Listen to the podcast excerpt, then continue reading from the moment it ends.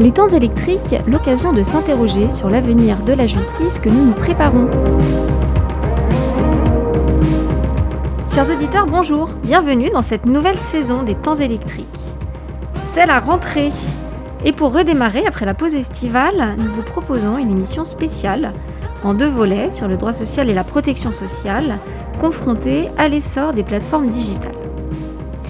C'est tout d'abord dans les amphithéâtres de l'université Paris Panthéon-Sorbonne que nous vous emmenons pour le premier temps de cette émission à l'occasion du forum franco-japonais s'y étant déroulé les 8 et 9 septembre sur le thème Nouvelles technologies et changement de paradigme en droit et en sciences politiques. Ce forum, à l'initiative de la Japan Society for Promotion of Sciences, a été mis en œuvre par les universités de Paris 1 et de Tohoku il se voulait un regard croisé sur l'impact de la robotisation, de la digitalisation, du développement des technologies des sciences de la vie, de la communication par réseau sur les paradigmes du droit et des sciences politiques. Parmi les thèmes abordés, celui du développement de l'économie des plateformes digitales par rapport au droit du travail japonais. Nous remercions chaleureusement les coordinateurs scientifiques de cette manifestation, M. Francis Kessler de l'Université Paris Panthéon-Sorbonne et Mme Sayaka Dake de l'Université de Hotohoku, de nous avoir permis de recueillir l'expertise du professeur Yoshiharu Toya, travaillant au sein du département des sciences humaines et sociales de l'Université d'Eryukyu. Euh, alors, la première chose que j'aurais aimé vous demander, c'est de nous expliquer finalement quelles sont les formes traditionnelles d'emploi au Japon. Euh, généralement, on dit que les caractéristiques euh, après la, Seconde Guerre mondiale euh, de l'emploi au Japon sont emploi à vie l'avancement à l'ancienneté et les syndicats formés dans chaque entreprise. les travailleurs dans cette situation sont appelés employés réguliers ou salariés réguliers ou Seiki Shokuin en japonais. Et, ils travaillent à plein temps et leurs contrats sont CDI. Et dans autre part, on appelle les salariés qui travaillent à temps partiel euh, ou dont les contrats sont CDD, salariés non réguliers ou Hiseki. Et bien, euh, euh, bien sûr, il y a salariés qui travaillent à plein temps et CDD, ou qui travaillent à temps partiel et CDD, etc. Ah, mais euh, temps partiel et CDI, c'est très rare au Japon.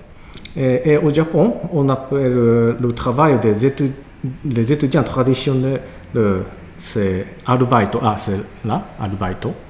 c'est le mot allemand arbeit, c'est-à-dire euh, travail, euh, et juste ça, mais euh, historiquement, juste après la modernisation au Japon dans le 19e siècle, les étudiants universitaires, ils étaient les élites extraordinaires et ils parlaient, la plupart des étudiants parlaient la langue allemande. Et donc, ils, ils, appelaient leur travail à temps partiel euh, Arbeit. mais euh, à propos de la nature légale, ce Arbeit et salarié non régulier est même chose. C'est, le problème, c'est qui travaille. Euh, dans le cas euh, les étudiants travaillent, c'est Arbeit. Et les autres travaillent, c'est ils sont euh, salariés non réguliers.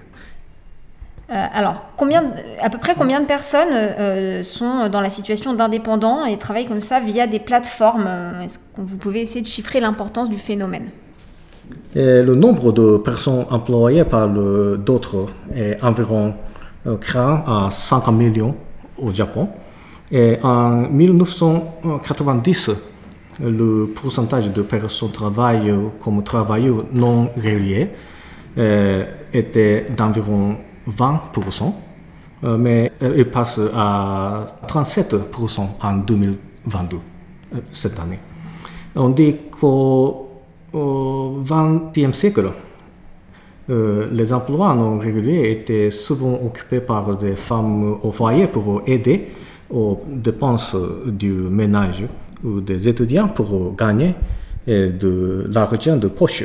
Mais en présent, à 21 siècle, le nombre de personnes qui travaillent à contre-cours euh, en tant qu'employés non réguliers est en augmentation parce qu'ils ne trouvaient pas les emplois CDI ou travail régulier. Et donc, si on pense justement à, l'essor des plateformes, qui est un phénomène qui euh, concerne la France, le Japon et plus globalement un ensemble de pays, vous diriez que la situation présente fait que euh, combien de pourcentage maintenant de la population se dirige vers ce travail de plateforme? Dans l'enquête du ministre du Commerce du gouvernement japonais, euh, environ 7% de travailleurs utilisent les plateformes digitales du web. Et d'ailleurs, les, principales euh, plateformes, si on, les plateformes qui sont utilisées au Japon, qu'est-ce qu'on qu'est-ce qu'on utilise? Plus de moitié, plus de 50%, euh, utilisent Uber Eats ou les autres euh, plateformes de livraison nourriture. On a l'équivalent, comme en France, du, des plateformes de, de transport également? À transport, les choses, transport les personnes. Mhm sans autorisation par le gouvernement est illégal au Japon. Euh, donc en fait, si, si j'ai bien compris, euh, pour, il, y a, une division à faire entre le transport des personnes et le transport des choses. Est-ce que ça veut dire que le transport des personnes est euh, complètement interdite et qu'on autorise peut-être avec certaines conditions le transport des choses? Comment ça fonctionne? Pas complètement interdite, mais euh, actuellement, c'est très difficile ou bah, presque impossible d'obtenir de l'autorisation. Euh, parce que pour euh, obtenir l'autorisation, on doit avoir l'entreprise existe maintenant, non seulement sur le web, mais on doit établir l'entreprise exacte, actuelle. Pour obtenir l'autorisation, il faut, d'abord montrer qu'on a une entreprise créée, existante Oui, oui, oui, oui, oui, ça, oui, oui. Les démarches pour créer cette forme euh, juridique, cette forme d'entreprise, sont très compliquées, c'est ah, oui, ça Oui, oui, oui. oui. Pour, euh, établir euh, l'entreprise de taxi, le, le, transport de, des personnes est très strictement régulé par la loi au Japon.